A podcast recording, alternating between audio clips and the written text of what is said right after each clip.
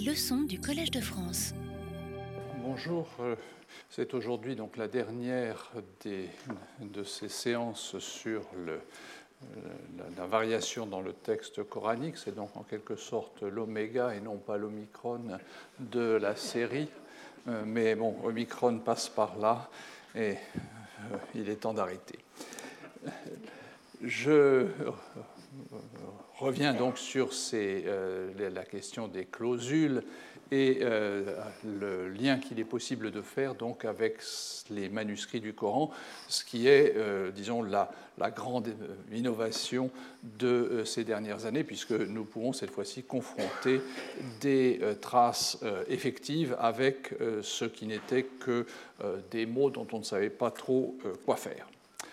Différentes traces de variation dans la formation et la présentation du texte coranique sont donc connues par la tradition musulmane, nous en avons vu un certain nombre. Certaines sont au moins en partie considérées de nos jours comme faisant partie de la, la tradition, de la révélation. Euh, ce sont le texte haussmanien, bien sûr, avec les quelques variantes euh, du rasm euh, qui correspondent aux différents manuscrits qui avaient été réalisés par le calife Osman. Il y a la deuxième couche, celle des kirats canoniques.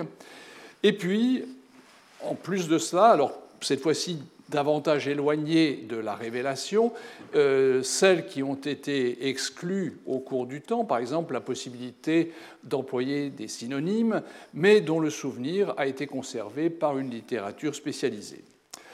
Avec euh, l'étude de la transmission écrite dans les premiers temps de l'islam, d'autres attestations de ces pratiques sont venues s'ajouter à celles que nous connaissions déjà par ces sources littéraires et nous permettent, en combinant ces données avec celles qui ont été pieusement préservées par les savants médiévaux, d'affirmer que le texte coranique a été beaucoup plus fluide au cours des premières décennies de l'islam que ce que l'orthodoxie musulmane admet de nos jours. Dans la présentation d'ensemble de l'état du texte que reflètent différents manuscrits des premiers temps, j'ai relevé quelques cas où la différence de formulation se trouvait dans la partie finale d'un verset. En raison de l'importance de cet emplacement dans le Coran, en termes stylistiques bien sûr, je souhaiterais examiner plus en détail avec vous un certain nombre d'exemples qui alimenteront la réflexion sur la variation et ses modalités pratiques.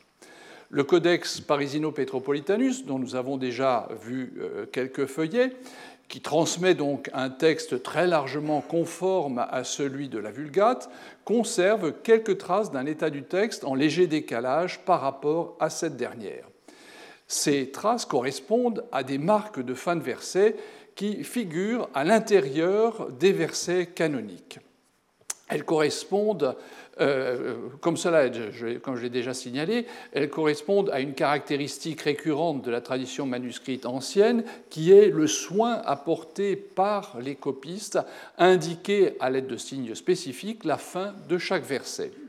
Dans le cas de ce manuscrit spécifique, cette ponctuation coïncide pour l'essentiel avec celle que nous connaissons aujourd'hui même si elle ne suit aucun des systèmes associés aux différentes traductions de lecture, les fameuses kirates, dont les attestations les plus anciennes et donc sans doute aussi la constitution sont postérieures à la date à laquelle la copie dont je parle a été réalisée, la majorité des fins de versets correspond à celles que mentionnent les ouvrages spécialisés traditionnels dont Anton Spitaler avait fait la synthèse en son temps. Un petit nombre de ces marques apparaissent pourtant en quelques points du manuscrit où la, tradition ne signale aucun découpage de versets. Ces séparations propres au manuscrit subdivisent en deux les versets 34 et 79 de la sourate 4, le verset 3 euh, de la sourate 5, le verset 115 de la sourate 9, 10 de la sourate 10, 27 et 25 de la sourate 14. Elle délimite donc ces marques sept éléments textuels relativement brefs qui se présentent graphiquement de la même manière que les autres versets de cette copie, c'est-à-dire qu'ils sont compris entre la marque du verset précédent et celle du verset qui euh, constitue leur propre fin. Dans aucun des cas, il n'y a de texte supplémentaire par rapport à la Vulgate. Ce, sont simplement des questions de, de division, si vous voulez. Les groupes de points qui forment les marques ont été grattés par la suite, ce qui pourrait indiquer qu'il s'agit d'une erreur. Mais il est troublant de constater que la séquence de mots ainsi délimitée entre cette ponctuation inconnue de la tradition et celle qui, en revanche, est bien attestée, offre toujours un sens cohérent. Ce serait une erreur, par exemple, si on avait ces points en plein milieu d'une phrase et du coup euh, quelque chose de euh, totalement euh, incohérent. Mais à part un cas, celui de la Sourate 9, verset 115, où l'hypothèse d'un saut du même au même, c'est-à-dire une faute de copiste, pourrait être avancée, le reste correspond à quelque chose de différent. Bien que le texte lui-même, comme je l'ai déjà indiqué, ne soit en rien modifié, ces césures supplémentaires introduisent un léger désordre stylistique lorsqu'on les prend en compte dans la mesure où la rime qui se trouve avant la ponctuation supplémentaire ne s'accorde pas avec celle des versets adjacents. On va prendre deux exemples. Donc, le premier, euh, c'est la sourate 4, le verset 79 euh, euh, le verset 79 sur le tableau est indiqué à deux reprises, une fois avec un, petit a, c'est la fameuse fin supplémentaire, et le petit b, c'est la fin euh, canonique euh, que l'on connaît actuellement. Et alors ce qui est intéressant, vous voyez, c'est que la rime change. Toutes les autres sont constituées par un ilon et un tanwin an, et vous avez euh, ce verset supplémentaire, enfin supplémentaire, cette euh, coupure supplémentaire, euh, où la rime est rasulan, donc avec un oulon et un tanwin an. Donc, le, si fin de verset il y avait à cet endroit, elle brouillait en quelque sorte la séquence euh, normal du verset tel qu'on le connaît maintenant, des, versets tels qu'on les connaît maintenant, et qui est parfaitement, euh, comment dirais-je, cohérente du point de vue euh, stylistique. Un autre exemple, dans la sourate 25, au verset 4, on retrouve la même situation. Donc vous voyez, si vous voulez, une série de versets où les choses ont été euh, modifiées, puisque à Harun, la fin supplémentaire se euh, distingue de ce qui précède et ce qui suit, où on a une voyelle longue. Alors vous me direz, le ou de Harun se retrouve dans Nushur, mais euh, simplement la différence, c'est qu'il n'y a pas de tanwin, alors qu'ailleurs, il y en a. Comme je le signalais plus haut, donc la marque de fin de verset indiquée en ces différents points du texte par le copiste euh, initial délimite un élément textuel de dimension réduite, mais euh, qui offre un sens à lui seul. À l'exception d'un cas qui relève sans doute d'une autre problématique, nous avons donc six passages qui sont concernés et dont vous avez la euh, liste ici avec la transcription du texte arabe euh, en guise de, disons, première approche de cette situation. Alors, il y a six cas, mais en fait, on doit distinguer deux situations. La première, qui concerne le verset 10 de la sourate 10, et le verset 4 de la sourate 25, correspond à une situation où le verset indiqué dans le Codex euh, Parisino-Petropolitanus, donc ce verset, cette euh, césure supplémentaire, contribue directement au sens du passage où il est intégré. Par exemple, dans la sourate 10, au verset 10, vous voyez donc euh, l'indication du verset supplémentaire qui ajoute un élément. il est intégré au récit de l'accueil des élus au paradis et d'ailleurs, dans l'édition de Flügel, l'édition de Flügel, c'est une édition qui avait été faite au XIXe siècle par un savant allemand, euh, qui était euh, avec des divisions de versets qu'il avait, euh, disons, mises en place en fonction de sa propre compréhension du texte coranique. Donc, Flügel reconnaissait là où il y a mon astérisque, euh, une fin de verset, alors que le texte coranique euh, ne voit pas de différence entre les deux éléments. Tout cela, ça fait partie du verset 10.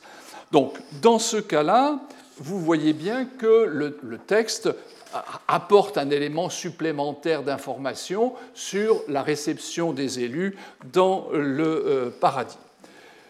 Euh, de son côté, Bell, euh, dont j'ai eu l'occasion de parler assez brièvement cette fois-ci, qui a édité, qui a publié une traduction du Coran où il intègre énormément d'éléments pour contribuer à l'histoire du texte, Bell présentait euh, euh, cette fin de verset, donc et leur invocation sera louange à Allah, Seigneur des mondes.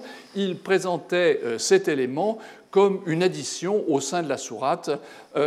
donc c'était lui, sur des bases, disons, stylistiques, qu'il faisait cette conclusion sans connaître du tout le manuscrit de Paris et Saint-Pétersbourg. De son côté, le verset recoupé dans le manuscrit à l'intérieur du verset canonique 4 de la Sourate 25 n'intervient pas dans un récit comme le cas précédent, mais il constitue en quelque sorte une incise dans un verset dont l'importance est connue, puisque c'est un verset où il, euh, qui se fait l'écho des euh, accusations portées contre Muhammad. Donc, euh, si vous regardez le texte, ceux qui sont infidèles disent Ceci n'est que forgerie inventée par cet homme pour laquelle l'ont aidé d'autres personnes.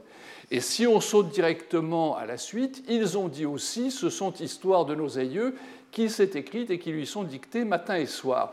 Et on comprend l'intérêt de l'incise ils ont commis en parlant ainsi injustice et fraude, c'est la traduction de Blacher.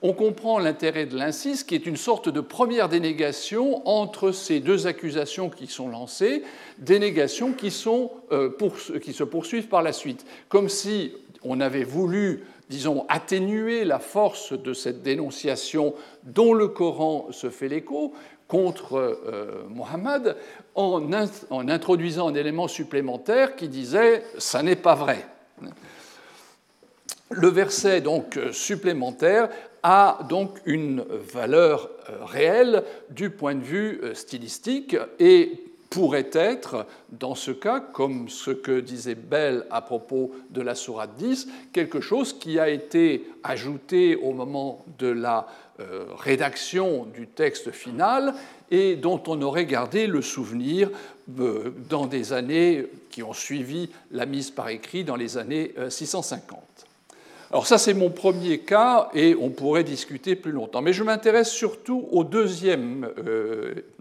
à la deuxième situation qui concerne donc les autres versets courts qui sont spécifiques à ce manuscrit. Ils contiennent, comme les précédents, une énonciation qui est grammaticalement autonome, de même qu'est autonome la partie du verset qui précède. Vous avez ici la traduction de ces quatre versets, donc Allah est auguste et grand, combien Allah suffit comme témoin, Allah sur toute chose est omniscient, Allah fait ce qu'il veut. Donc vous voyez que ce sont des choses qui se comprennent indépendamment du reste, ce sont des phrases qui sont parfaitement euh, cohérentes la formulation est, à caractère général et on a plusieurs occurrences dans le Coran de ces phrases-là, de ces mêmes phrases qui sont utilisées dans d'autres endroits. Celle de la sourate 9, le verset 115, apparaît au total 16 fois dans le Coran et euh, Shahidan euh, figure à six reprises dans la sourate 4 tandis qu'une formulation similaire à celle de la Sourate 4, verset 79, mais cette fois-ci avec wakilan, se trouve également dans la Sourate 4 au verset 81. Les occurrences de euh, euh, ma ou man euh, yasha, donc mon dernier exemple, sont nombreuses mais rares à la rime, où on a seulement deux exemples, dans la Sourate 3, le verset 40, et dans la Sourate 22, le verset 18, qui sont les parallèles exacts du verset 27 de la Sourate 14. Sur le même schéma que le verset 34 de la Sourate 4, donc mon premier exemple, apparaissent de nombreuses variations. L'association Ali Kabir elle-même ne figure qu'à cinq reprises dans le Coran, mais comme nous l'avons vu, la figure stylistique des épithètes divines redoublées, notamment de forme fa'il, placées en fin de verset, est un trait récurrent dans les sourates récentes, c'est-à-dire les sourates médinoises, et il en va de même pour les trois autres formules. La présence d'un séparateur de versets, qui a été éliminé par la suite par grattage, donne une apparente autonomie aux quatre versets découpés à l'intérieur de ces, euh, ces, passages coraniques. Leur sens très général n'apporte pas de modification au passage, à la différence des deux cas précédents. De manière très significative, Régis Blacher a introduit dans sa traduction une ponctuation à l'emplacement où se trouvait la fin de versets euh, supplémentaires euh, dans le manuscrit. Nous avons un exemple pour la sourate 4 au verset 79 ou encore euh, pour la sourate 9 au verset 115. Donc, il n'est point d'Allah d'égarer un peuple après qu'il l'a dirigé jusqu'à lui et qu'il lui a montré ce envers quoi il doit être pieux. Et donc, vous voyez que Blacher, après pieux, met un point, et ce point correspond exactement à l'astérisque qui indique l'emplacement de la division du verset dans le codex euh, Parisino-Petropolitanus. Et le verset s'achève dans la traduction Allah sur toute chose est omniscient, donc les derniers mots qui sont entre mes deux astérix, puisque euh, l'astérix final marque l'actuelle fin canonique du verset. Donc vous voyez que euh, le traducteur a senti euh, lui-même qu'il y avait une césure, que entre ce qui était avant et ce qui était après, il y avait une différence. La césure euh, qui précède les fins de versets et qui est propre au manuscrit introduit en revanche, et on l'a vu tout à l'heure, une discordance au niveau de la rime. Le texte est parfaitement autonome, tout à fait significatif, mais la rime introduit, elle, une rupture à l'intérieur du passage. Dans le découpage retenu par la tradition canonique, où ces brefs versets supplémentaires sont tous euh, fondus à l'intérieur d'un verset plus long, le fait que leur sens soit relativement neutre ne retient pas l'attention et seules apparaissent en fait leurs rimes qui, elles, ont une fonction qui est de rendre le passage homogène du point de vue stylistique. Alors, à quoi correspondait le découpage, il me semble que le texte du manuscrit a conservé à ces quatre euh, endroits, euh, il y en avait peut-être d'autres dans les feuillets euh, qui ont disparu, mais malheureusement nous ne pourrons pas le savoir. Donc il me semble que le manuscrit a conservé la trace d'une reprise du texte liée à la mise en forme des sourates. Pour inclure les révélations dans des ensembles en cours de constitution, en les pourvoyant d'une rime acceptable du point de vue stylistique, un ajout de taille réduite et de contenu relativement neutre a été inséré à l'endroit où il y avait besoin de cette rime correcte. Cette explication avait déjà été pressentie par euh, Friedrich Schwally dans la deuxième édition du Coran, lui qui écrivait euh, non, pardon, l'uniformité de la rime, excusez-moi, j'ai sauté une euh, diapositive, l'uniformité de rime ne doit être comprise que comme l'affirmation d'un résultat obtenu pour des raisons internes. Il faut toujours tenir en compte la possibilité que les morceaux distincts avec la même rime aient été insérés par la suite, soit par Mohammed lui-même, soit lors d'une recension plus tardive. Le prophète a pu avoir aussi parfois composé à dessein un complément donné pour une révélation déjà existante avec la rime de l'original. Le manuscrit donnerait une idée donc plus précise de ce processus d'édition. Un élément neutre, une formule déjà toute faite, bien connue, a été introduite à la suite d'une révélation proprement dite, si j'ose dire, afin d'intégrer cette dernière dans une sourate en cours de constitution ou déjà en grande partie euh, constituée. Les formules qui figurent dans les quatre cas relevés dans le Codex Parisino-Petropolitanus contiennent Turin, dont on sait l'importance dans le Coran, mais également le caractère euh, quelque peu mécanique. Hein, c'est ce que disait euh, Angela Neuwirth à ce propos. Les terminaisons du pluriel externe un et in comptent parmi les plus fréquentes, et c'est quelque chose d'assez facile à obtenir. Indépendamment de la rime, les versets s'achèvent aussi souvent par une formule qui n'est pas sans analogie avec la clausule de la rhétorique latine une similitude qui avait déjà été relevée par Régis Blacher. De son côté, euh, Montgomery Watt parle à ce propos de detachable rhyme phrases, dont il signale le côté récurrent dans le Coran, mais aussi la position un peu artificielle à l'intérieur des versets dont ils sont grammaticalement indépendants et avec le sens desquels ils entretiennent un lien assez lâche. Il en donne pour exemple la formule Allah ala kulli shay kadir, Dieu sur toute chose est. Euh, non, pardon, voilà. Euh, Dieu euh, sur toute chose est omnipotent, qui n'apparaît pas moins de 32 fois dans le Coran. Donc c'est dire si c'est quelque chose qui a un caractère, je ne dis pas mécanique, mais répétitif. Dans ce cas encore, la ponctuation entre l'exemple avec entre oui et Allah, il y a un point qui est introduit par Blacher à cet endroit, représente un ajout significatif du traducteur qui permet de constater comment est perçue la relation entre les deux éléments constitutifs du verset. L'intérêt pour cet aspect du style coranique s'est développé récemment. Devin Stewart a fait remarquer que l'effet rythmique obtenu par l'intervention de cette formule finale vient appuyer la cadence du reste du verset qui contient l'élément significatif. La clausule fait en effet appel à des épithètes redoublées ou encore à des formules générales qui peuvent se rapporter à Dieu, mais aussi à d'autres situations. Dans le premier cas, il s'agit de formules similaires à celles qui clôt le verset 16 de la sourate 28, euh, car il est l'absoluteur, le miséricordieux. Pour le second, euh, innehu euh, la yuhibbu al-musrifin, car Dieu n'aime pas les impies, dans la sourate 6 au verset 141. De son côté, Angelica Neuwirth reconnaît à la clausule une portée sémantique au sein du verset dont elle a tenté de définir la nature. Je la cite, cette phrase qui termine le verset et qui, dans bien des cas, n'appartient plus sémantiquement à la ligne principale de la déclaration, ajoute à cette dernière un sens ou renvoie de manière métatextuelle au monde spirituel derrière celui d'ici-bas, souvent à la toute-puissance divine comme référence pour tout ce qui arrive sur Terre.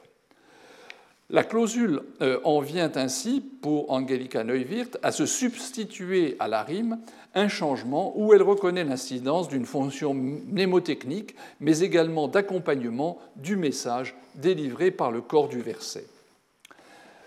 La tradition manuscrite du texte haussmannien, de son côté, a conservé les indices euh, qui permettent de constater que les clausules ont joué un rôle dans la mise au point du texte. Le manuscrit de Paris et Saint-Pétersbourg nous montre qu'une tradition vivante dans la seconde moitié du 7e siècle individualisait encore en certains points du texte ces éléments placés graphiquement au rang de versets et dont la fonction avait été initialement, de toute évidence, d'homogénéiser le Coran sur le plan stylistique. Les césures, sous forme de groupes de points qui marquaient donc les fins de versets, les césures qui les, encadraient étaient évidemment destinées à disparaître. Pourquoi ont-elles subsisté dans le manuscrit? Elles figuraient probablement sur le modèle qu'ont utilisé les copistes, et ces derniers, dont nous avons vu qu'ils devaient prendre des initiatives par rapport à lui, ont peut-être commis une erreur en les préservant. Il n'est malheureusement pas possible de préciser à quel moment ces marques de fin de verset ont été éliminées du manuscrit par grattage. Comme nous l'avons vu, l'hypothèse de telles adaptations avait depuis longtemps été formulée par Schwally et Richard Bell, de son côté, avait identifié dans le texte les traces d'un travail éditorial. On objectera que le texte du Codex Parisino-Petropolitanus étant grosso modo celui de la Vulgate, il n'offre pas de preuve que ces formules générales aient pu donner lieu à des variations. Il faut de fait sortir de la tradition textuelle haussmannienne pour découvrir la pratique associant les clausules au texte coranique. Parmi les variantes du codex d'Ibn Masoud qui ont été conservées dans le Kitab al-Masahif euh, d'Ibn Abi Daoud, qui est mort en 928, on trouve 17 cas où la partie finale d'un verset est concernée. Mais il n'existe en fait qu'une seule fin de verset, celle qui apparaît sur l'écran, dans laquelle la clausule est modifiée par une interversion dans la Sourate 3 verset 156. Dans la version d'Ibn Mas'ud, selon Ibn Abi Daoud, on trouvait Wallah basir bima ta'malun, Allah est clairvoyant sur ce que vous faites, au lieu de Wallah bima ta'malun basir, qui est la lecture canonique. La première formulation, et ça c'est une chose qu'il faut noter, offre une rime avec les versets 157 et 158 de la Sourate 3, la seconde, une rime avec le verset 155 de la Sourate 3, c'est-à-dire qu'au lieu de rimer avec ce qui suit, comme c'est le cas maintenant, eh, ça rimait avec ce qui venait avant. Une source beaucoup plus précieuse pour nous est représentée par la couche inférieure du palimpseste de Sana, dont j'ai déjà eu l'occasion de parler la semaine dernière. L'état du texte est différent de la sourate. Ceux qui l'ont étudié, notamment Elisabeth Pouin, Behnam euh, Sadeghi et Morsen Goudarzi, ont signalé dans leurs travaux différents types de variantes, dont certaines concernent les clausules. Dans euh, ce qui suit, je prendrai en compte quelques-uns des 18 exemples de fin de verset où une variante de ce genre apparaît.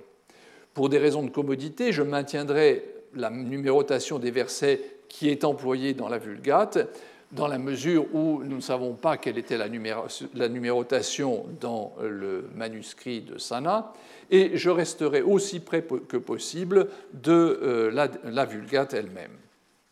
Les fins de versets qui figurent sur les feuillets de la couche inférieure du palimpseste dont nous disposons et qui diffèrent de la Vulgate peuvent nous permettre maintenant de prendre la mesure de la flexibilité du texte coranique encore admise au 7e siècle. La rime est en cause dans tous les cas. Le plus souvent, seul le dernier mot du verset est concerné, celui qui est utilisé dans la Vulgate étant remplacé par un synonyme dans la couche inférieure. Un premier groupe de témoignages nous montre que l'utilisation de synonymes, dont des témoignages contemporains comme celui d'Anas ibn Malik, qui est mort entre 709 et 711, attestent qu'elle était pratiquée au cours de la récitation et tout naturellement reflétée dans un manuscrit qui conserve un texte différent de celui de la recension haussmannienne ou, pour dire les choses différemment, qui était encore en concurrence avec la version du Coran qui bénéficiait d'un soutien officiel total. Dans cette couche inférieure, Adab Alim remplace Adab Muhin, Yuminun est à la place de Yukinun, Al-Muflihin au lieu d'Al-Muhtadin, Ya'malun au lieu de Yaksibun, etc., etc. Plus loin, le Ya'malun de la Vulgate a cédé la place à Yaksibun et à à Al-Khatin. Le changement est léger dans tous les cas, comme on peut le constater, le sens n'est pas modifié, ce sont des synonymes, et surtout la rime reste absolument identique. Mais il n'en va pas toujours ainsi. Dans la sourate 15, au verset 61 et 64, le texte reste le même, à l'exception des rimes, en un dans la Vulgate, alors que dans la couche inférieure du palimpseste, elles sont remplacées par d'autres en in. Voyons cet exemple. Donc, il s'agit de la sourate 15, versets, versets 61 64. Donc, j'ai souligné euh, d'un trait les deux points euh, qui sont concernés, à la fois dans la partie supérieure sur la restitution du euh, palimpseste et en bas sur une édition moderne avec le texte haussmannien. Donc la modification casuelle touche deux fins de versets qui correspondent respectivement au verset 61 avec Al-Mursiloun et verset 64 La Sadikoun de la Vulgate. Dans le palimpseste, on lit clairement Mursilin en tête de la ligne 21 soulignée, et euh, plus loin, euh, La Sadikin, cette fois-ci, euh, comme dans le cas précédent. Donc la rime s'est trouvée modifiée. Dans le contexte immédiat de ces versets, la séquence des rimes est organisée donc différemment. Celle du verset 61 s'aligne sur celle des versets 58 à 60 au lieu de 62 et 63, de 62, 63 et 65. En revanche, en 64, la sadikine euh, tranche avec ce qui l'entoure dans la mesure où les autres rimes sont en un. À cette reprise, en revanche, ce, qui est en jeu est un peu plus vaste qu'un mot, fut-il à la rime. Deux exemples que je vais utiliser se rapprochent de ce que nous venons d'observer. Dans la Sourate 34, au verset 28, le palimpseste présente une formulation qui est voisine de celle de la Vulgate. Voilà le deuxième euh, exemple. Euh, le, donc, le, texte a été endommagé à la fin de la Sourate 28. Vous voyez ce qui est souligné par mon trait. Donc il y a le dernier mot avant les quatre points superposés, c'est la fin du verset euh, qui m'intéresse. On peut lire avec le wao qui est une euh, reconstitution parce qu'il a été euh, dissimulé par une lettre et retouché après. Donc le, on peut lire Welekin Artarannas, là quelque chose rune. Mais la plupart des hommes ne. Bon. Une variation qui est claire par rapport à la Vulgate où on lit Welekin Artarannas, la Ya'alamun, mais la plupart des hommes ne savent point. Alors, les trois lettres finales pourraient permettre de restituer euh, un mot. Bon, peu importe, on peut discuter si c'est plutôt l'un, plutôt l'autre. Euh, mais ce qui est intéressant, c'est que euh, le texte de la Vulgate euh, est différent de celui du palimpseste, ou le texte du palimpseste est différent de celui de la Vulgate, avec probablement un synonyme ou quelque chose qui ne s'écartait pas trop du sens dans la mesure où il s'agit d'une clausule, donc de quelque chose qui n'a pas d'incidence forte sur euh, l'environnement textuel de cette fin de verset. La formulation est légèrement euh, modifiée et comme on peut le voir, euh, ce qui est surtout concerné, c'est le verbe final, dans la mesure où on peut conserver la même rime en un, simplement on joue avec une autre racine, et c'est là où se trouve la variation. Dans un autre passage, dans la sourate 24, au euh, verset 28, euh, on voit également une différence. Alors là encore, j'ai souligné euh, à la fin, donc au verset 11 la fin du, le début de la fin du verset, avec un problème dans la mesure où ici euh, le, feuillet a été un petit peu endommagé, donc on n'a pas vraiment toute la lecture, et au début de la ligne 12, la réelle fin euh, du verset. Donc, ce qui est à la fin de la ligne 11, là où débute la formule euh, de la clausule, est moins lisible et peu lisible sur le palimpseste.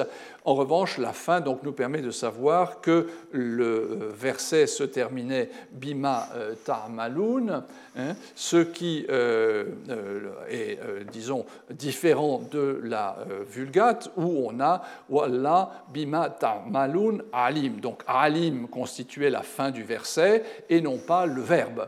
Alors, qu'est-ce qui était avant Bima Ta'maloun Là, on a encore plusieurs possibilités. Probablement si on peut lire un Ra euh, juste après le Allah, euh, ça pourrait être par exemple Rabir, Allah est bien informé de ce que vous faites, ce qui, euh, vous le voyez, est à peu près synonyme de ce que dit la Vulgate, Allah, de ce que vous faites, est omniscient. Donc c'est encore une fois une situation similaire de synonymie. La version représentée par le palimpseste a eu, dans le cas du palimpseste, l'avantage de rendre plus cohérente la séquence des rimes dans cette partie de la sourate. Le changement était un peu plus complexe, la clausule retenue, tout en possédant une signification très similaire à celle qui est employée dans la Vulgate, organise différemment l'ordre des mots. Ces modifications ou substitutions sont toutefois facilitées par l'existence d'un répertoire qui offre toute la souplesse requise pour permettre d'intégrer euh, ces pièces toutes faites dans le corps même des révélations ou d'en fabriquer une qui possède les mêmes caractéristiques. Les deux exemples suivants sont particulièrement intéressants pour appréhender la variation dans le texte coranique à l'époque ancienne. Dans le premier cas, euh, il s'agit du verset 27 de la sourate 9 et dans la deuxième du verset 71 de la même sourate. Alors voyons le premier exemple. À la fin de la ligne 3, euh, vous avez donc le début d'une formule euh, finale, Wallah alim, et il y a un trou, parce que là, le, manuscrit est de nouveau un petit peu endommagé, en début de la ligne 4. Mais euh, donc, on a probablement euh, le Hakim euh, au début de cette ligne 4, ce qui représente une différence claire par rapport au verset correspondant de la Vulgate, donc le verset 9-27 que vous voyez souligné en bas, où on a Rafour Rahim. Hein, donc c'est un, une, une épithète double, alors que, qui est différente, disons, de celle que l'on trouve dans le palimpseste, même si la rime reste la même. Sur l'autre exemple de la sourate 9, alors cette fois-ci c'est un petit peu plus complexe dans la mesure euh, où j'ai voulu vous montrer un environnement un tout petit peu plus vaste. La fin du verset qui correspond euh, au verset 71 de la sourate 9 euh, de la Vulgate est endommagée sur le manuscrit. On distingue toutefois le début d'une formule, wala, al, donc c'est ce qui est souligné, euh, vous voyez, euh, et vous voyez que le bord du parchemin est là aussi endommagé, comme dans les exemples précédents. Les deux dernières lettres visibles sont un aïn, c'est certainement pas un, un zai qui nous ramènerait vers le aziz de la Vulgate, puisque vous voyez qu'il y a après la lettre une ligature, ce qui veut dire que c'est une lettre qui était attachée à la suivante, et donc ça écarte le euh, zai. Donc, le, euh, on sait que ça n'est pas euh, Aziz, et on pourrait penser, vu l'espace disponible, à une formule qui serait plutôt du côté de Ala Kulli Kadir, ou de, trouver une, euh, quelque chose euh, d'équivalent. Dans le premier cas, comme dans le second de cette sourate 9, nous trouvons donc une paire d'épithètes divines. Ali Makim, dans la sourate, euh, dans le, pardon, palimpseste, remplace successivement Rafour Rahim et Aziz Hakim dans la Vulgate. Cette situation spécifique demande à ce que nous revenions un instant sur le fameux hadith des sept arrouf. Comme nous l'avons vu, des versions différentes de celles qui dérivent de Zuhri sont connues, dont euh, Shadi Ehmat Nasser a proposé une typologie fondée sur les différentes formulations, c'est-à-dire sur les différents mutun, comme on dirait en arabe, de A à G dans son classement. Celle qui met Omar et qui a été transmise par Zohri euh, lui-même, est sans doute celle qui a rencontré le plus d'écho. Vous savez, c'est celle où Omar euh, entend quelqu'un qui récite le Coran et euh, se rend compte que le texte ne coïncide pas, donc il, attend la fin de la prière pour le tirer par son vêtement et le traîner devant le prophète pour lui dire Regarde, est-ce que ce qu'il récite? Et à la suite de ça, donc Mohammed répond Vous avez tous les deux raison le Coran a été révélé selon cette euh, Donc le euh, Zohri, avec l'art euh, qui est le sien et dont Viviane Comébro avait proposé une très fine analyse dans son étude des traditions sur la mise par écrit du Coran, a réussi à capter l'attention avec cette scénette pleine de vie qui donne l'impression de donner des informations extrêmement précises. Les personnages sont clairement identifiés et l'un d'eux n'est autre que Omar, ce qui ajoute à la crédibilité de la scène. Or, nous avons également noté que la fiabilité de Zori était questionnable. Hassan Shahdi a rappelé les réserves de certains savants musulmans à son propos, et j'ai souligné combien son témoignage sur la mise par écrit comportait des éléments anachroniques. Dans le cas du hadith des sept harouf, il me semble que la précision qu'il apporte est doublement en trompe-l'œil. D'une part, comme l'avait déjà observé Claude Gilliot, Zohri ne précise pas quel est le verset concerné, et de l'autre, sa référence pourrait bien être qu'une pirouette éludant la question de fond. En effet, il dit euh, que c'est dans la sourate Al-Furqan, mais euh, Al-Furqan, c'est aussi un des noms du Coran, donc euh, à la fois de la sourate 25 et du Coran On pourrait donc comprendre que c'est soit la sourate Al-Furqan ou une sourate d'Al-Furqan, une sourate du Coran, c'est-à-dire n'importe laquelle. Autrement dit, une précision qui n'en est pas une. Notre auteur n'a toutefois pas tout inventé. Comme nous l'avons déjà noté, le thème des sept Arrouf possède une forte présence au sein de la tradition musulmane et la version de Zuhri pourrait bien être une réécriture d'une information originale plus ancienne.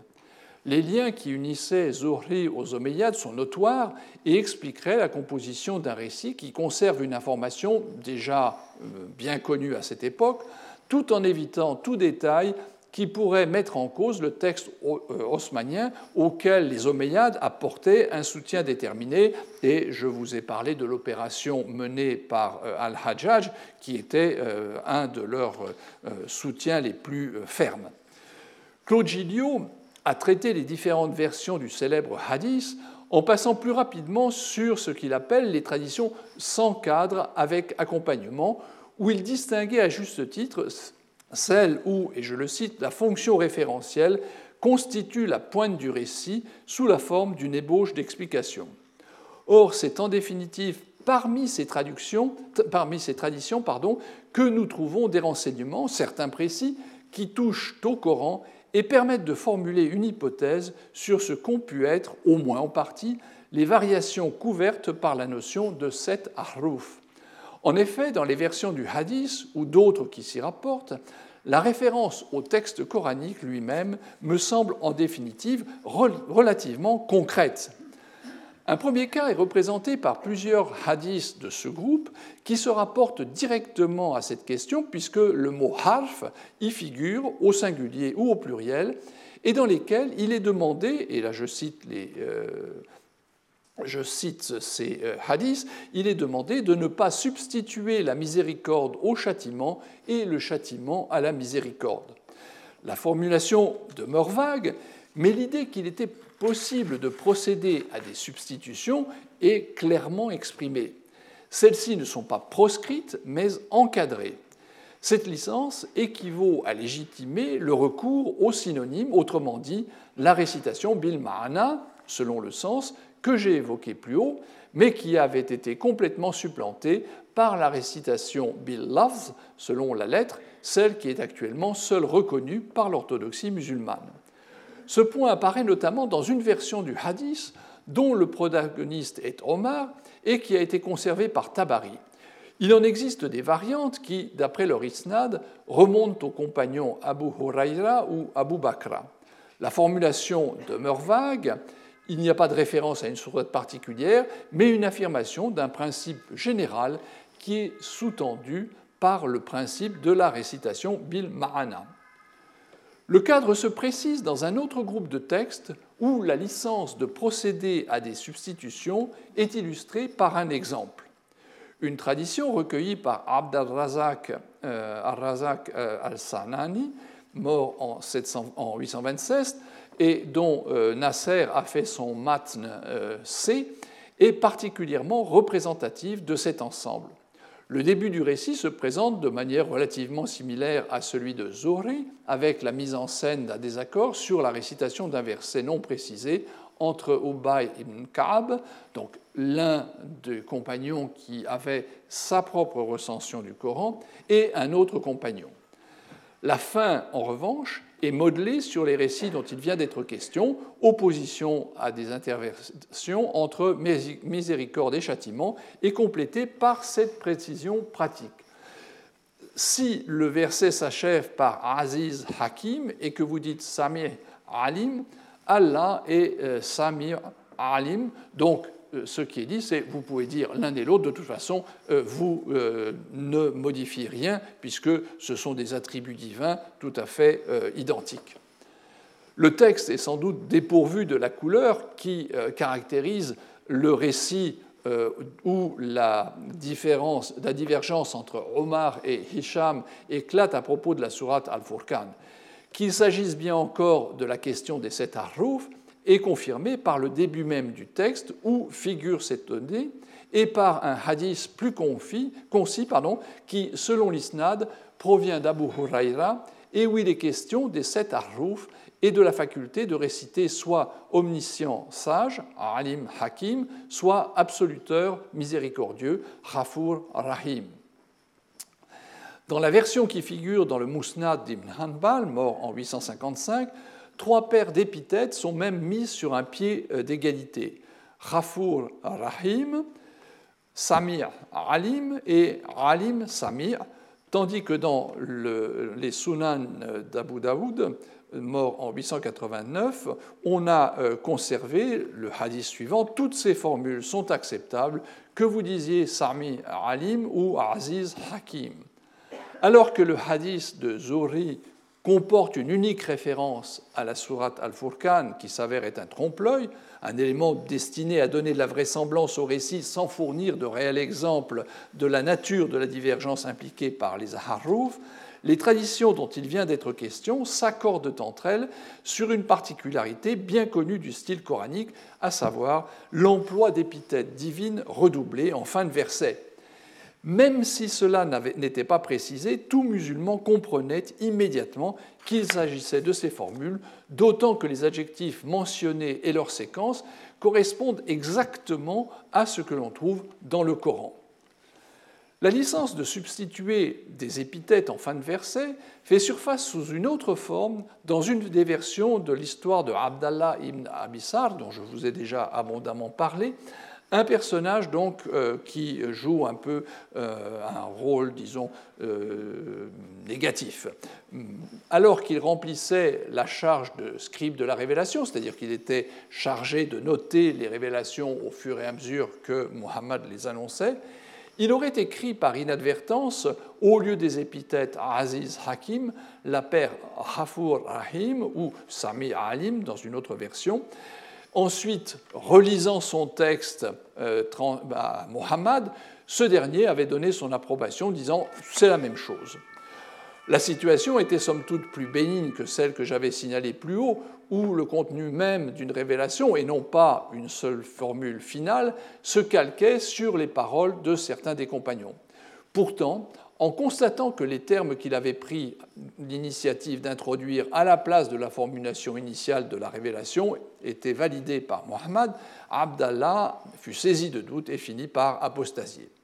Dans ce cas encore, les différentes épithètes divines redoublées, qui sont mentionnées dans les variantes de ce récit, coïncident exactement avec celles qui figurent dans le texte coranique. Ces paires d'adjectifs apparaissent parfois dans le corps d'un verset, mais comme je l'ai dit, leur position la plus fréquente est en fin de verset. Elles sont relativement stables, comme le montre la liste dressée par Arne Ambrose des occurrences de celles, au nombre de 16, qui apparaissent plus de cinq fois dans le Coran. Il s'agit au total de 274 occurrences qui forment près de 4% des fins de versets de l'édition égyptienne qui en contient 6236. Une grosse disparité se manifeste toutefois entre les quatre premières, dont Ambrose a dénombré 179 exemples, et les autres qui sont euh, plus sporadiques. Voilà les quatre plus euh, fréquentes. Donc on a euh, Rahim, Aziz Hakim, Samir Alim et Alim Hakim, avec à côté la traduction et le nombre de fois où ils interviennent, où ces formules finales interviennent, et vous voyez que la première n'intervient pas moins de 71 fois dans l'ensemble du texte coranique. Il ne s'agit pas d'une coïncidence si les paires d'adjectifs cités par nos différentes sources sont précisément celles qui sont les plus fréquentes dans le Coran. Certes, il n'est pas spécifié qu'il est question des fins de versets, mais l'écrasante majorité des, épithètes divines redoublées apparaissent précisément à cet endroit. Un courant, au sein de la tradition musulmane, a donc préservé dans différentes formulations une instruction remontant à Muhammad qui affirmait que la substitution d'une paire d'épithètes divines par une autre était permise.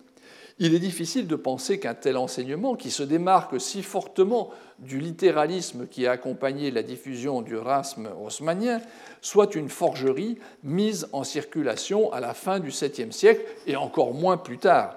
Sans doute faut-il ajouter que cette licence doit se comprendre à l'intérieur des limites posées dans le hadith Dubaï, recueilli par Abdarrazak As-Sanani, ou les autres, qui ordonnent de ne pas mélanger miséricorde et châtiment, et mettent donc l'accent sur le sens du message et non sur sa lettre. Un récit où il est question de la notation initiale de la révélation du vivant de Muhammad fait à nouveau intervenir Abdallah ibn Abissar, ce scribe de la révélation dont je viens de parler. Il pourrait fournir une clé pour interpréter le hadith. Il en existe plusieurs versions dont euh, il est le protagoniste, comme celle que j'ai évoquée tout à l'heure. La conclusion de ces récits est toujours l'apostasie, mais ce qui la provoque varie. Dans la version qui m'intéresse maintenant, le Abdallah en question prenait en note une révélation que prononçait Mohammed et ce dernier ayant à peine terminé de parler, se serait écrié Fatabarakallah, Ahsan al-Halikin, et soit béni Allah, le meilleur des créateurs. Cette exclamation, sortie euh, de la bouche de Abdallah, reçut sur le champ l'approbation de Mohammed qui lui demanda de noter ces mots à la fin du verset révélé. Ils devinrent ainsi, selon les commentateurs médiévaux, la clausule du verset 14 de la Sourate 23, un passage dont j'ai déjà eu l'occasion de parler dans le passé, puisque c'est un des exemples que Richard Bell utilise pour euh, soutenir ses hypothèses sur la composition du texte chronologique et sa chronologie. Si nous envisageons plus largement les différentes narrations de cette histoire, nous constatons que derrière les variantes qui touchent au segment de texte concerné, il existe une constante. Il s'agit toujours de la fin d'un verset, en d'autres termes, d'une clausule. Et c'est ça peut-être qui donne de l'authenticité à ce récit, c'est qu'il y a cette constante dans euh, les euh, différentes versions de ce hadith qui peut être, disons, euh, une, une, invention pour montrer qu'il y avait des gens qui étaient vraiment pas honnêtes et le Abdallah en question en était l'exemple. Il me semble nécessaire d'étendre l'application de ce terme de clausule un ensemble de formules finales dont l'importance est limitée en ce qui concerne le sens même du verset, et de fait, si on les supprime, le texte ne change pas, dont les contours sont définis, équivalents à une incise, mais qui jouent un rôle effectif à des fins de rythme et de rime. Les hadiths, faisant référence aux paires d'adjectifs divines dans le contexte des sept harrouf, concernent de fait plus largement les clausules. Faute d'un terme spécifique, les rapporteurs de cette tradition ont tiré parti de la forte identité de ces associations de deux adjectifs pour désigner les clausules par prototo, c'est-à-dire qu'on donne l'exemple, il n'y a pas de terme technique pour dire c'est une clausule, mais on utilise un exemple concret et les gens comprennent de quoi il s'agit. Il montre en tous les cas, au sein de la tradition, le maintien du souvenir de pratiques antérieures à la canonisation, voire à la mise par écrit. Nous en revenons à la question de la date de ce hadith. Comme je le rappelais, Gotthelf Bergstresser, dans la deuxième édition de la Geschichte des Korans, jugeait que le hadith des sept Ahruf avait été employé par un courant qui voulait surmonter les conflits qui se développaient au 7e siècle autour du Coran, en appelant à la tolérance et en demandant à respecter une diversité qui avait l'aval de Muhammad. De son côté, Nasser a avancé des arguments pour dater la version de euh, Zohri de la fin du 7e siècle.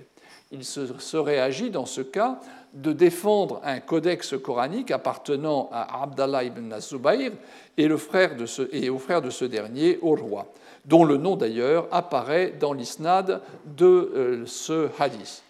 Dans cette interprétation, la mise en circulation du récit serait intervenu bien après la mise par écrit, donc à la fin du 7e siècle, selon le, texte transmis par Zohri, euh, mise par écrit qui est intervenu sous le règne du calife Osman.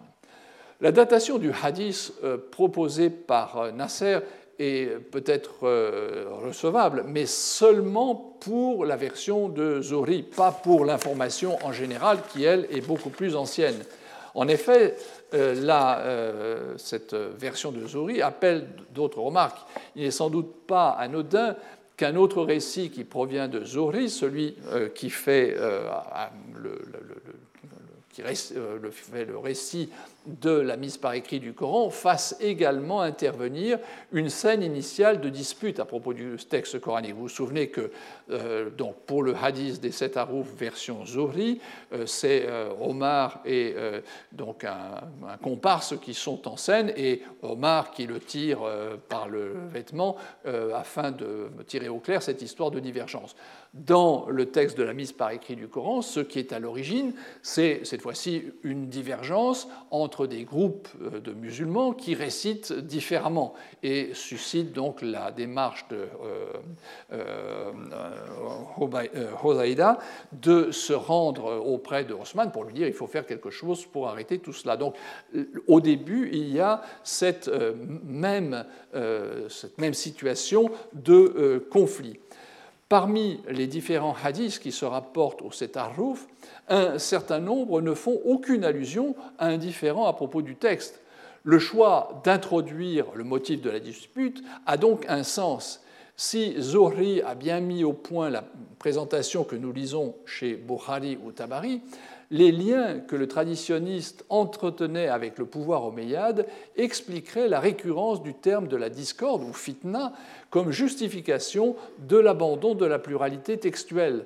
Dans le contexte du début du 8e siècle et des dissensions qui déchiraient le jeune État musulman, cette référence a tout son sens. En revanche, la référence aux clausules, identifiées encore une fois pour des raisons de commodité aux épithètes divines redoublées, représenterait une information qui, elle, remonterait à l'époque de l'apostolat de Muhammad, parfois bien sûr agrégée à des versions plus récentes, comme c'est le cas du hadith où intervient Ubay. Le hadith des sept Arrouf, dans ses différentes versions, concerne la réalisation orale du texte coranique. Si ma proposition de datation de son noyau initial est correcte, nous aurions une précieuse indication sur les conditions dans lesquelles le Coran était utilisé au sein de la jeune communauté musulmane. L'insistance sur la possibilité de procéder à des substitutions, à condition bien sûr de respecter le sens du message, accompagne un souci qui transparaît dans certaines versions de faciliter la récitation et peut-être aussi l'apprentissage. De fait, Montgomery Watts fait observer à propos des clausules qu'il appelait, comme je l'ai dit tout à l'heure, detachable rhyme phrases, qu'elles fonctionnaient comme une sorte de refrain. Les remarques qui précèdent invitent de fait à s'interroger sur la fonction initiale de cet élément du style coranique qui pourrait, mutatis mutandis, être l'équivalent de taille réduite d'un response dans la tradition chrétienne. Il serait sans doute intéressant de relire à la lumière de ces données les informations dont nous disposons sur la récitation à cette époque. Ainsi, l'appréciation portée sur Abu Musa al-Ashari, qui fait appel à un adjectif, afsar, qui porte sur la qualité de la langue plus que sur la beauté de la voix, et pourrait être donc une allusion à son talent dans l'utilisation des substitutions, ce qui expliquerait qu'il soit désigné comme l'un des compagnons qui possédait sa propre version du Coran. La comparaison du texte de la Vulgate avec celui du palimpseste fait apparaître l'importance des fins de versets dans le travail de mise au point du texte. La souplesse qu'offraient les rimes, soit prise étroitement pour le dernier mot du verset, soit sous la forme de clausules, a pu être mise à profit lors de la constitution des sourates. Bell n'avait sans doute pas choisi par hasard le passage de la sourate 23 pour mettre en évidence les traces du travail éditorial qu'il pensait euh, découvrir dans le texte coranique. Le récit relatif à Abdallah ibn Abissar et l'insertion de la formule finale euh, du verset 14 de cette sourate 23 invitait à examiner de plus près ce passage. Tant que Muhammad était présent pour valider ou infirmer une récitation et qu'aucune recension écrite complète du texte coranique ne pouvait être opposée à la parole, le caractère multiforme de la révélation pouvait se maintenir sans grande difficulté pour les clausules, mais aussi de manière plus générale. La circulation d'exemplaires écrits vint sans doute constituer un obstacle à la flexibilité du texte bien que le travail éditorial qu'il a éventuellement accompagné ait pu tirer parti de la variable d'ajustement que représenteraient les clausules. Les variantes qui les concernent dans les différentes familles de la tradition manuscrite ancienne que nous connaissons reflète sans doute un premier état de ces textes circulant avec l'assentiment de Mohammed. Les recensions finales, qui ont été réalisées après sa disparition, les ont conservées telles quelles. La confrontation des données préservées par la tradition musulmane et par les manuscrits permet de cerner in fine le sens d'un texte fondamental et mystérieux, celui du hadith des sept arrouf.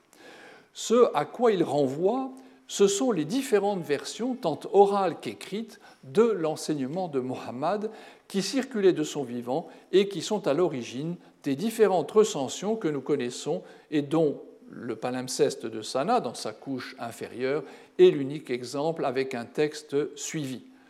Comme le faisait remarquer Frédéric Lemoyce, le mot harf a été employé à l'époque ancienne pour désigner le texte d'Ibn Masoud. Cela constituait une première indication pour comprendre le, texte, le sens du hadith. La coïncidence entre ce dernier et les témoins manuscrits à propos des clausules en représente une autre tout à fait décisive. Certes, le matn, c'est-à-dire le texte même du hadith, ne parle que de substitution de paires d'épithètes, mais il est clair qu'il s'agit d'une euh, synecdoque, cette figure tellement caractéristique du style du Coran, les doubles, épithètes, doubles épithètes désignent l'ensemble des situations dans lesquelles la substitution pouvait prendre place. Que cette équivalence n'ait pas été proposée par les savants musulmans médiévaux est bien compréhensible. Dès l'époque de Haussmann, si l'on s'en tient à la version canonique de l'histoire du Coran, l'État a apporté un soutien constant et sans faille à son texte au détriment des autres recensions, et des représentants de premier plan de l'orthodoxie, comme Malik ibn Anas ou euh, Tabari, ont œuvré pour écarter ces dernières et affirmer le primat absolu du texte haussmannien. La discussion sur le sens de harf ne pouvait plus dès lors se développer que dans un cadre parfaitement orthodoxe où le Coran pluriel des origines avait été réduit à une version unique. Le hadith des sept Arrouf, dans la formulation qui fait référence aux épithètes divines redoublées, conduit à penser qu'une grande latitude était laissée aux compagnons pour sélectionner l'une ou l'autre d'entre elles et éventuellement pour en changer si le besoin s'en présentait, tant que le sens, bien sûr, n'était pas modifié. L'initiative humaine a donc pesé sur la formation des recensions dès l'époque de l'apostolat de Mohammed, mais aussi plus tard, euh, mais aussi tard que l'époque omeyyade, comme le suppose l'intervention d'Al-Hajjaj ibn Yusuf. Car cette approche du texte coranique a accompagné sa transmission orale, mais également écrite. Un témoin d'un état ancien du texte haussmannien, le Codex Parisino-Petropolitanus, confirme ainsi le rôle particulier des clausules dans l'élaboration de la recension finale du Coran. Des marques de fin de verset encadrent à quatre reprises une de ces formules. Cela suggère qu'elles ont été des bouts rapportés dans un état écrit, choisi parmi d'autres, en fonction du besoin d'apporter une rime à, une révélation qui devait trouver sa place dans un passage en cours de formation. Après une phase de transition, où les traces de ces insertions ont survécu, les contours des versets tels que nous les connaissons se sont définitivement fixés avec les petites variations dont traite la littérature spécialisée. Je vais conclure. par la sélection des informations relatives à la transmission du texte, l'orthodoxie musulmane a mis en valeur les données qui soulignaient fondamentalement le caractère unique du Coran. Tel était après tout le but poursuivi par Haussmann qui, euh, rappelons-le, a régné entre 644 et 656. Comme le souligne Yassine euh, Douton, la décision de Haussmann n'était pas seulement qualifienne, mais aussi effectivement d'ijma, de consensus, c'est-à-dire le consensus des compagnons, ce qui est la raison pour laquelle, comme le souligne Tabari et comme l'indiquent les jugements de Malik ibn Anas et les décisions légales d'Ibn Mujahid, c'est un acte d'obéissance auquel les musulmans doivent se conformer, conformer, toute autre conduite revenant à ouvrir la porte de la fitna et de la dissension.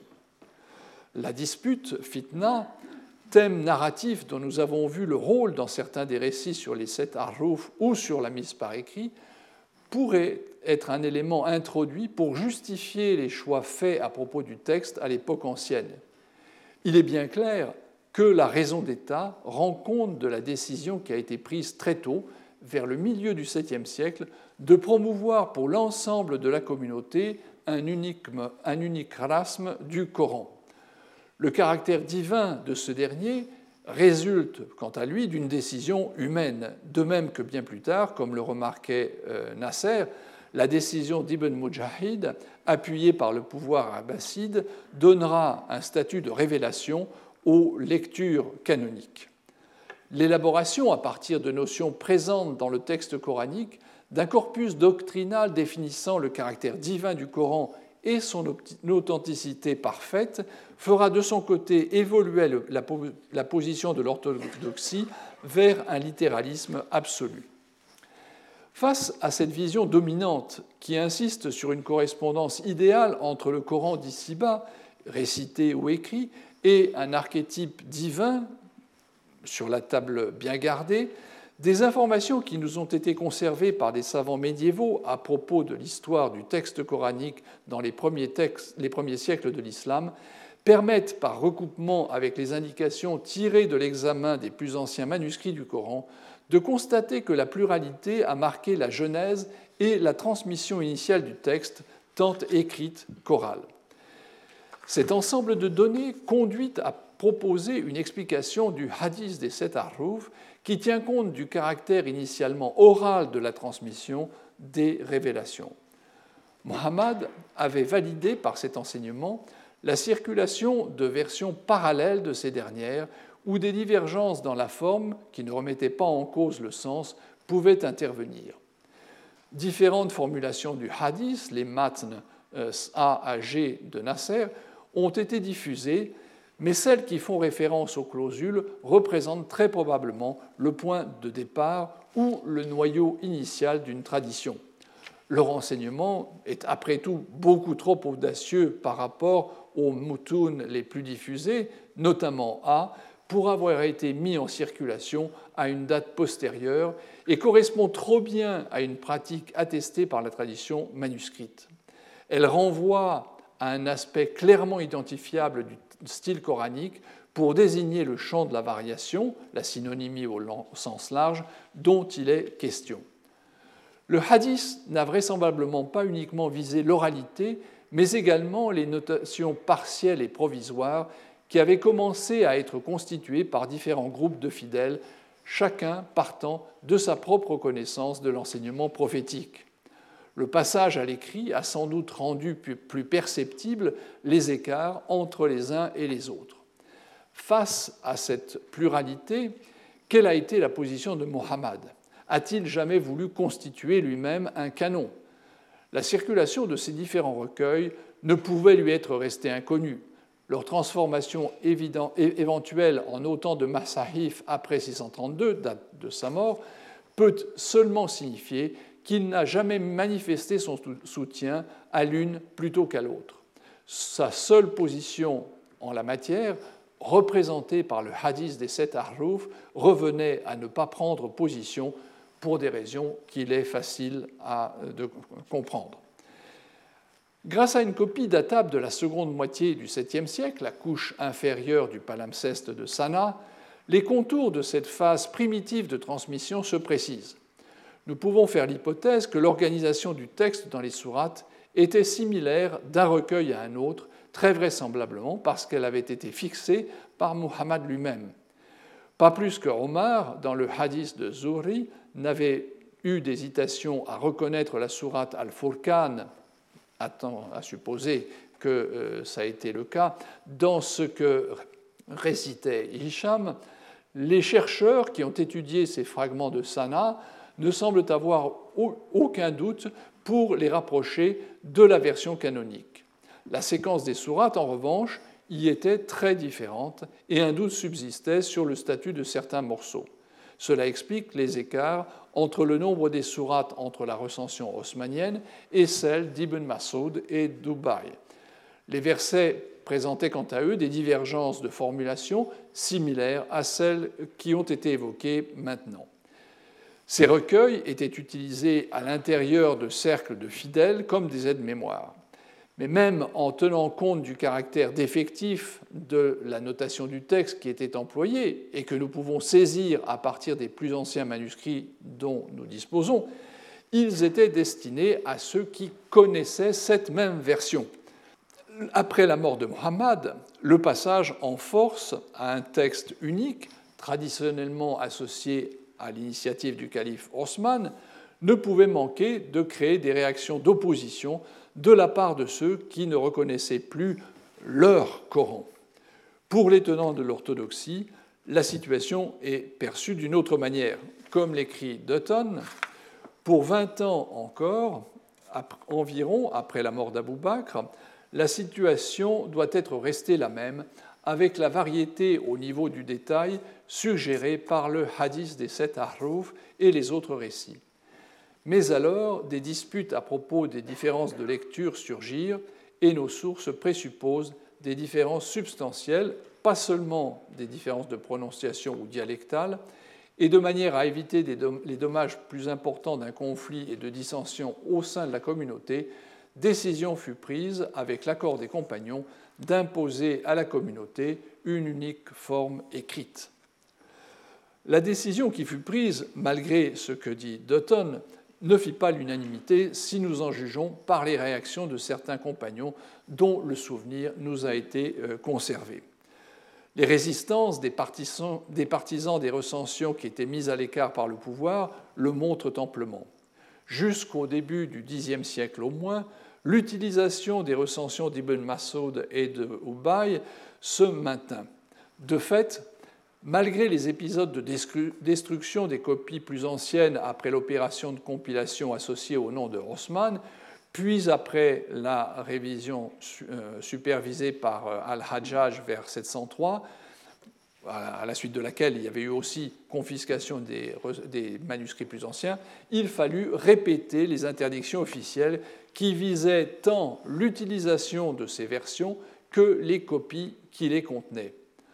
En dépit de ces oppositions, un texte coranique donné, choisi par un petit groupe entourant le calife, voire par un individu comme c'est le cas pour Ibn Mujahid, a été imposé et reconnu comme les paroles mêmes de Dieu. Jusqu'au début du Xe siècle au moins, des questions sur l'authenticité de la version haussmannienne ne manquèrent cependant pas de surgir. Ce n'était pourtant pas seulement cela qui était en jeu le choix de ce texte, à l'exclusion de tout autre, revenait en fait à écarter définitivement de la pratique de la communauté musulmane un enseignement de Muhammad qui a incontestablement eu une importance considérable si nous prenons en compte la diversité des versions qui en ont été préservées. Cette doctrine initiale, représentée par les hadiths qui insiste sur l'intégrité du message au-delà des variations ponctuelles représentées par les clausules, s'est heurté très tôt, dans un contexte défavorable de rivalité entre les différentes factions, aux nécessités politiques du pouvoir et aux notions véhiculées par les versets faisant référence à l'archétype céleste d'une part, de l'autre à la falsification. Elle devint encore plus difficile à accepter alors que se développaient des doctrines sur l'éternité du texte sur son statut ou encore sur son caractère miraculeux. Toute variation devenait dès lors éminemment suspecte. La version de Zohri, du hadith des sept Aruf, portée par une narration qui retenait l'attention, présentait en revanche l'avantage de ne pas fournir d'indications précises sur le contenu de la différence.